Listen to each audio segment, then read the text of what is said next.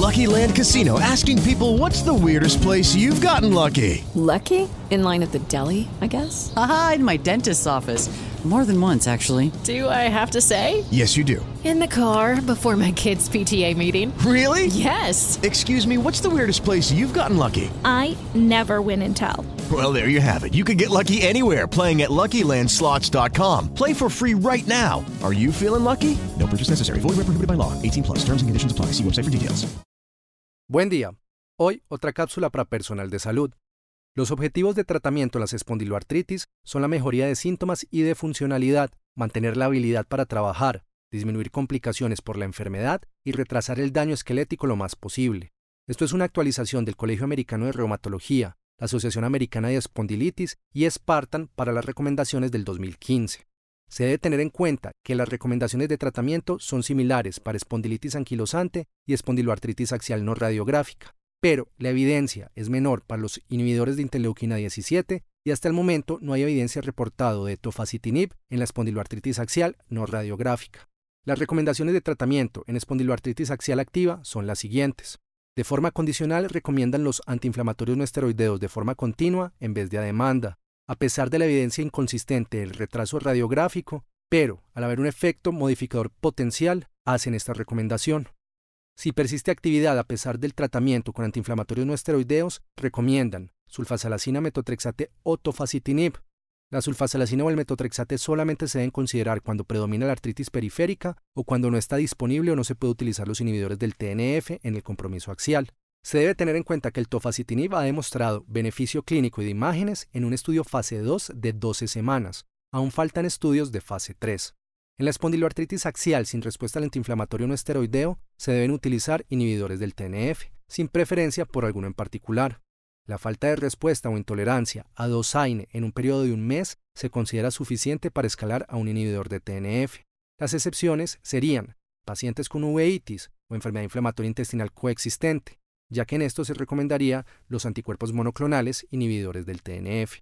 Se recomienda de forma condicionada los inhibidores del TNF sobre secukinumab o ixekizumab, al igual que sobre tofacitinib, por la mayor experiencia con los inhibidores del TNF y la familiaridad con su perfil de seguridad y efectos adversos en el largo plazo.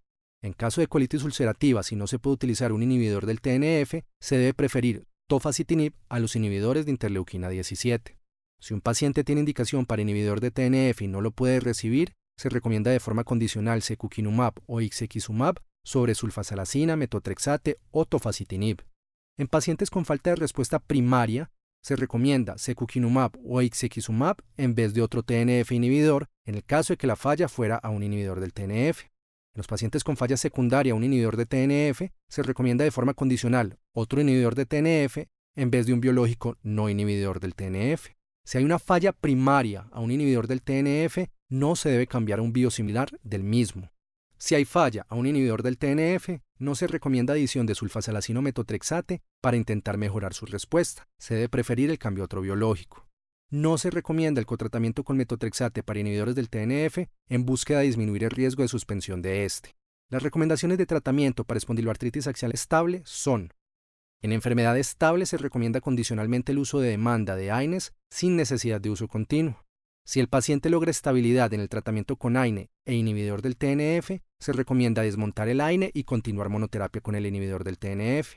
Si el paciente logra estabilidad en tratamiento con antirreumáticos sintéticos y un inhibidor del TNF, se recomienda monoterapia con el inhibidor del TNF. Se recomienda adicionalmente de forma condicional en contra de la suspensión del biológico en caso de estabilidad. Adicionalmente, recomiendan de forma condicional en contra de la disminución de dosis de biológicos como terapia estándar, esto ya que su búsqueda de literatura para las recomendaciones encontraron tasas de recaída del 60 al 74% luego de la suspensión del biológico.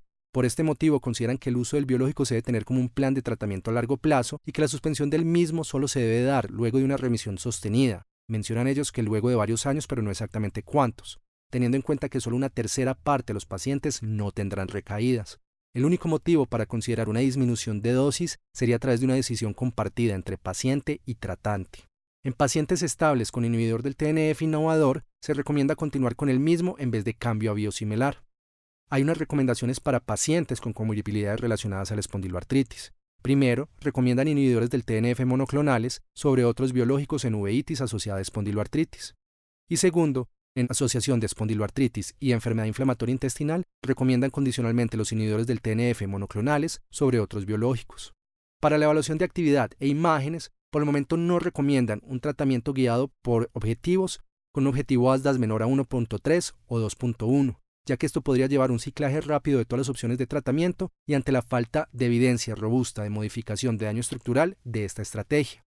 En pacientes con dudas sobre la actividad axial, se recomienda de forma condicional la resonancia espinal o desacroiliacas nueva, y esta definitivamente no se recomienda para confirmar inactividad de la enfermedad. Adicionalmente, no recomiendan obtener imágenes por radiografía a intervalos frecuentes como seguimiento en pacientes con enfermedad estable o activa. Para el resto de las 86 recomendaciones de la guía, se puede consultar el documento disponible en el enlace de la descripción. Los esperamos con información concisa y de utilidad en una próxima cápsula. Lucky Land Casino asking people what's the weirdest place you've gotten lucky? Lucky? In line at the deli, I guess? Aha, in my dentist's office. More than once, actually. Do I have to say? Yes, you do. In the car before my kids' PTA meeting. Really? Yes. Excuse me, what's the weirdest place you've gotten lucky? I never win and tell. Well, there you have it. You can get lucky anywhere playing at LuckyLandSlots.com. Play for free right now. Are you feeling lucky? No purchase necessary. Void where prohibited by law. 18 plus. Terms and conditions apply. See website for details.